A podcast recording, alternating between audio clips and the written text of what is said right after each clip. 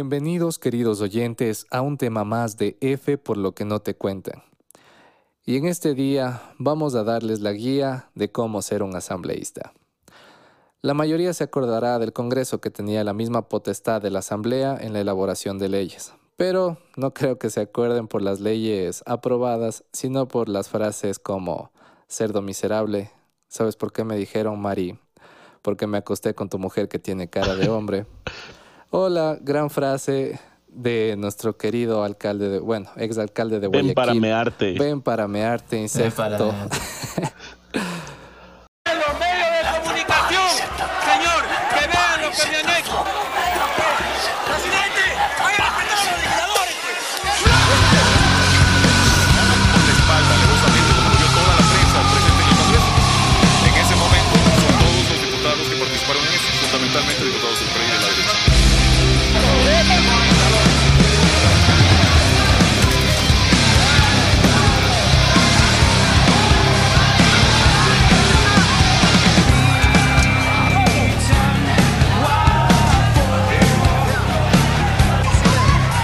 Los roldosistas insultaron a los dignos. Tají intentó protestar. Momentos en que el diputado roldosista Villamagua lanzó un cenicero contra aquel. ¿Cuál es la persona que le agredió? ¿Cómo no es un diputado del PRI? Tendría que ubicarlo de pelo blanco y blanco. si por llamar a la paz me ocurre esto, pues señores, que el país sea el que tome la decisión final. ¿Quién lo agredió a usted? Doctor, Jacobo Lucará. Es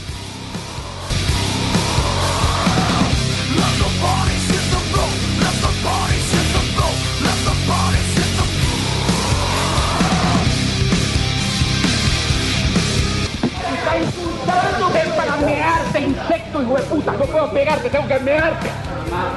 Es para mearte, hijo de puta, maricón. Raúl Patiño, no te metas, tú eres decente, no te metas en. Se acabó esta pantomima aquí de guardar la compostura para ser hombre. A ver, ven para hablar de socialismo. Ah, socialismo, mamarracho. Vestido de frac con pipa y tabaco inglés cojudo. Siempre andas con pistoleros. Como pistoleros. Fuiste maricón toda tu vida. Fuiste insultado por maricón por tus compañeros en los grafitis. Usted, cerdo miserable. Cerdo miserable. Cuernudo de mierda. Cerdo miserable. Sal como hombre acá. Aquí me buscaste. Como hombre sal. Y aquí me encuentras en por qué sí. Estás verde, miserable. Y estás verde del miedo, miserable. Grafitis escritos en la historia de Quito te indulgan por maricón. ¿Sabes por qué? Porque me acosté con tu mujer que tiene cara de hombre. No, no, no, no. Mantener la calma, que después se acusa que el Congreso Nacional es un circo. Y bueno, hemos visto que de lo que era un ring de box y de insultos se ha transformado en una... Bueno, no puedo, de mi parte no podría generalizar en un circo. En un circo y el dueño es el moreno. Bueno, y para exponernos nuestra primera parte está Joey Wilson. Veamos. ¿qué necesitamos para ser un candidato? Si dentro de las personas que nos oyen tenemos un payaso, Eh, hoy eh, su candidatura ha causado mucha polémica y, y quiero siempre ser muy respetuosa, pero creo que hay que hablar frontalmente de esto y creo que eh, es importante que usted nos dé su opinión. decidido en este tiempo ir a la asamblea con el apoyo de todos los ecuatorianos, con su apoyo. Algún presentador de televisión, algún personaje de un reality show. Soy Eder Calderón, más conocido como La Roca. El cambio es posible si se lo hace de corazón. Dame la oportunidad de ayudarte. Creen. Si tenemos una tecnocumbiera, una ex gloria del fútbol nacional, ya estamos con el primer paso. Tiene la palabra asambleísta Agustín Delgado. la distribución y distribución y redistribución de los recursos basadas en una reestructuración social.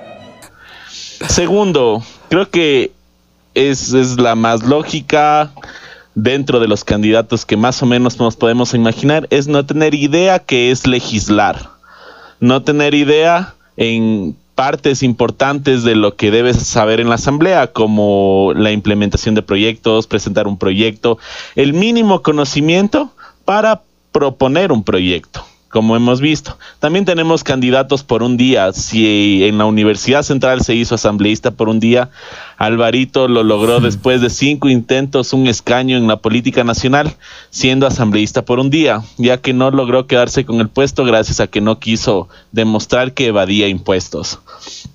Entre otras cosas más, creo que es el primer paso para ser asambleísta. Joe también ya tiene su nombre de asambleísta, Cabecita Wilson, ¿no es cierto? Por la barrial de Carcelé. Cabecita Wilson. Por la barrial de Carcelé. y hemos visto ejemplos bastante... No sé si se acuerdan de la chica, no me acuerdo el nombre de la chica, pero una que había dicho que son 20 constituciones. No me acuerdo, no, pero era una candidata Otra también. candidata también De aquí tenemos que habló del impuesto de la papa. ¿Se nos ha puesto impuesto a la papa aquí en Carchi? Pues sí, hay muchas veces que viene de, de Colombia, por supuesto. Viene la papa de Colombia aquí y ¿qué pasa? Se sube el precio. en que era candidata por el Carchi, si mal no recuerdo. Ajá, Pero bueno, tenemos, sí, sí, sí, sí. tenemos a Ajá. nuestro a Campi que nos va a exponer algunas cosas acerca de qué haces cuando ya eres un asambleísta. A ver, para cuando ya llegas al puesto de la asamblea después de tus amarres políticos de ley, nos podemos pensar que debes estar preparado, ¿no? Una formación para votar las leyes que afectan al Ecuador, pero no es así. Ya vemos al Tim Delgado, que fue asambleísta, pobrecito no podía hablar en público muy bien. Y tenemos muchos y muchos casos. También podemos pensar que, bueno, al menos no hace falta ser preparado, pero tendrás que ir a la asamblea, ¿no? Como cuando tienes que ir a clases o cuando tienes que ir a tu trabajo. No necesariamente, porque en este periodo 2017, que es el último que se establecen los asambleístas, hasta el 2021, tenemos casos como el del señor Fabricio Villamar, que ha faltado el 34% de las sesiones que ha habido en la asamblea, o sea, más de una de cada tres. Ahora se le investiga por el carnet de discapacitado. Qué casualidad. A lo mejor estaba sacando el carnet y por eso no iba a la asamblea. La burocracia. La burocracia. Daniel Mendoza también, que era un fuerte correísta, después se pasó al lado de los morenistas, tiene 33% de faltas, o sea, una de cada tres. También investigado por lo de los hospitales de Manabí, capaz que estaba arreglando los hospitales y por eso no iba a la asamblea también. Tenemos otro caso, puede ser que tú pienses que para llegar a la asamblea también necesitas una buena salud, pero no es así. Lastimosamente, Wendy Vera, que ha pasado por un montón de problemas de salud, quizás les haya llevado a, a ser la persona o la asambleísta que más veces ha faltado a la asamblea con un 36% de faltas, más de una de cada tres. Creo que ni nosotros que íbamos a la universidad, hasta nosotros nos da un poco de recelo faltar tantas veces. Y esta gente no va ni a Y el votar. máximo era 20%, pues no puedes Claro, faltar más. Y aquí tienes 36, o sea, imagínate y cobrando cuánto gana un asambleísta. date cuenta. A nosotros no nos 4.759 pagaban dólares. e íbamos a clases. ¿Esos cuánto ganan? Imagínate pegarme el día de pera con ese sueldo. Exacto. Y tú te puedes decir, bueno, en la U, ¿te acuerdas, ¿te acuerdas que en la U necesitabas llevar un justificante y con eso ya pasaba la falta y listo? Aquí también. Claro. Es un- tú vas y, te pones la justificante y listo. No hay ningún código de Y ética. está, no ha ni nada. Y si el profe era colite, si no valías, chao, eh, un examencito por y ahí. tenía que ser un, uno certificado del Ministerio de Salud, o sea, tenía que estar así, nada que doctor privado, Ministerio de Salud. Exacto. Pero ya vemos que también hace. Ya, claro. Ahora, ahora, ahora hablemos un chance de los beneficios que tienes para ser, por ser un asambleísta.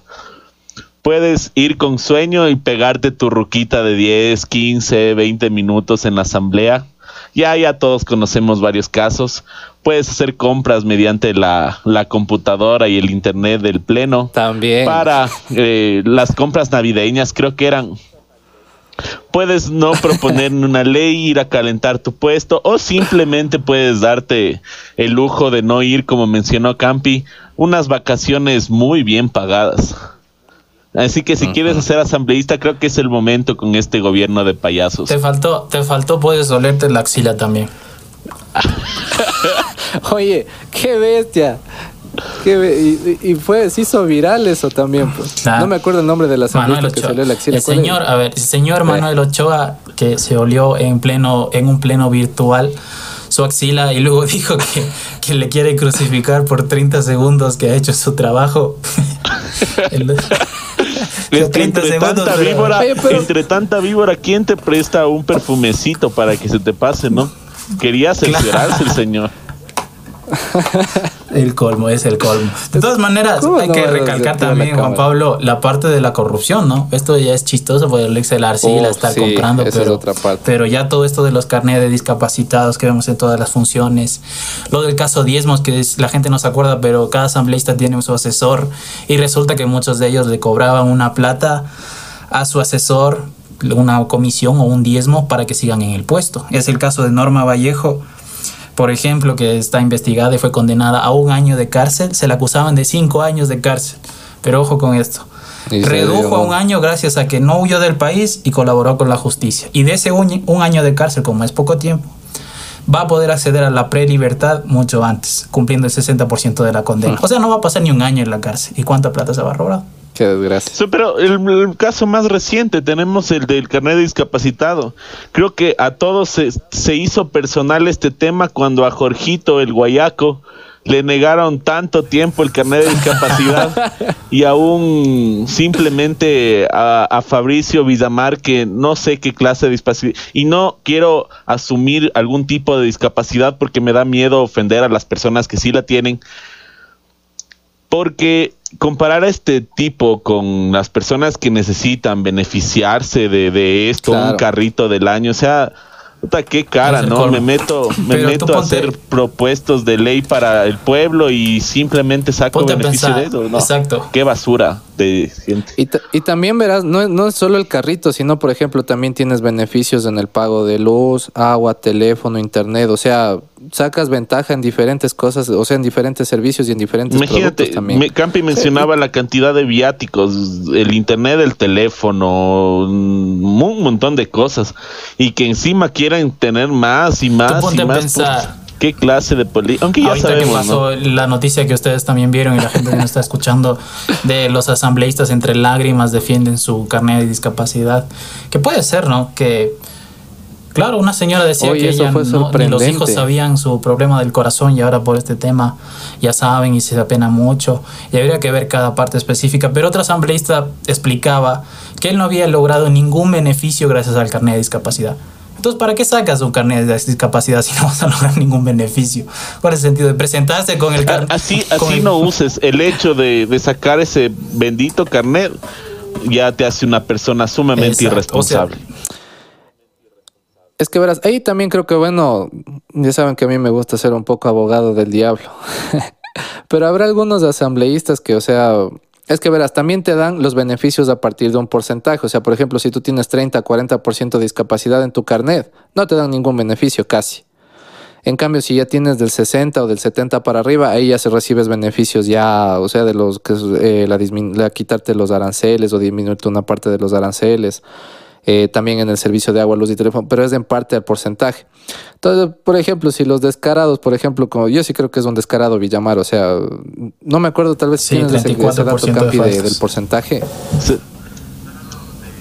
No, no, no, de, Ah, de no, no, no, no, discapacidad. del porcentaje de discapacidad. No era, Era un número muy 60 alto. o algo así. Porque, po- ajá, porque ya te digo, o sea, el beneficio depende del porcentaje de discapacidad. Entonces habrá algunas O personas. sea, tal que vez alguna sacaron, o sea, disfunción cerebral, y- ¿no? ajá. Pero no sería capaz de legislar. Aunque bueno, no es que legisla tampoco, ¿no? Pero podría Claro. explicar ahí.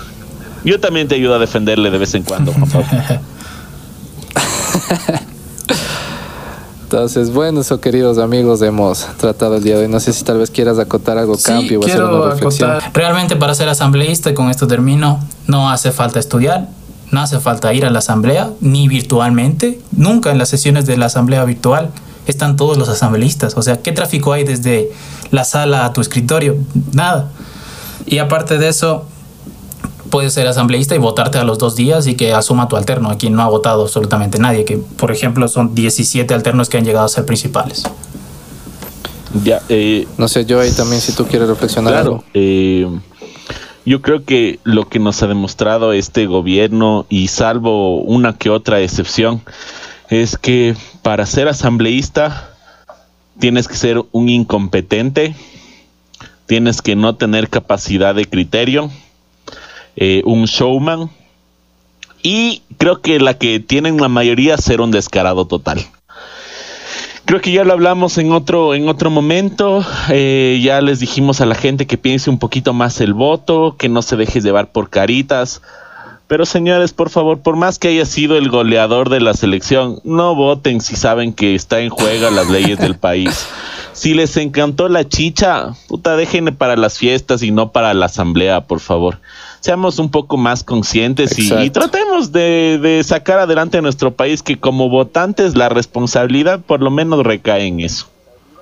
Bueno, queridos oyentes, yo mi reflexión que daría es, no sé que tal vez mi, mi, petición no llegue a ningún lado, pero creo que debería haber un proceso para capacitar a las personas que van a ser candidatos. O sea, por ejemplo, un certificado que diga me capacité para aprender sobre proyectos de ley o tener una idea de cómo funciona la constitución y todo esto. O sea, creo que debería haber una propuesta de ese lado para los que quieran ser candidatos que se capaciten.